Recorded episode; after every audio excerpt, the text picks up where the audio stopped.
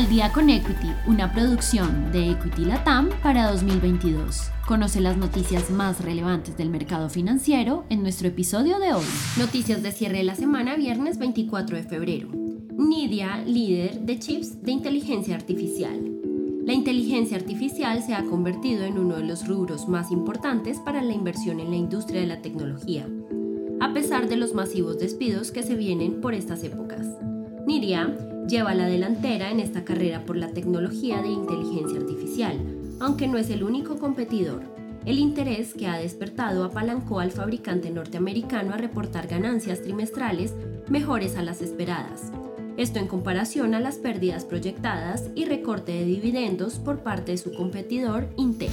Mercedes-Benz se asocia con Google. Mercedes-Benz se asocia con Google en un intento por igualar los avances que hasta hoy ha logrado en materia de conducción eléctrica Tesla.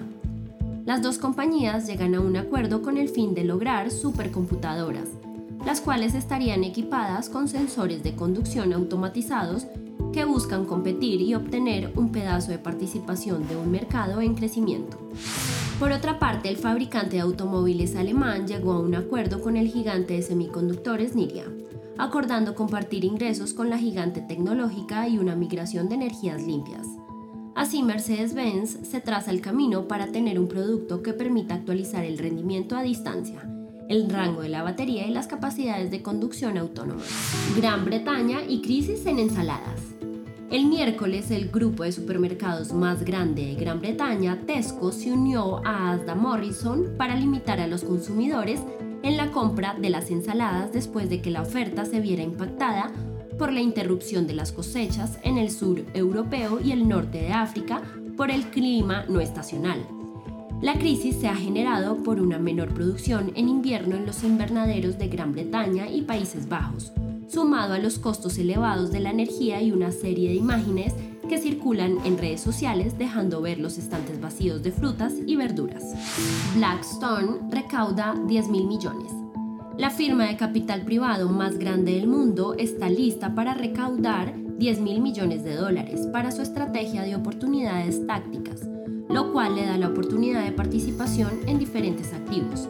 Inicialmente el objetivo del proyecto busca recaudar 4 mil millones, sin embargo, ya cuentan con 5 mil millones adicionales en cuentas que están administradas por separado de inversionistas que acompañan el fondo principal.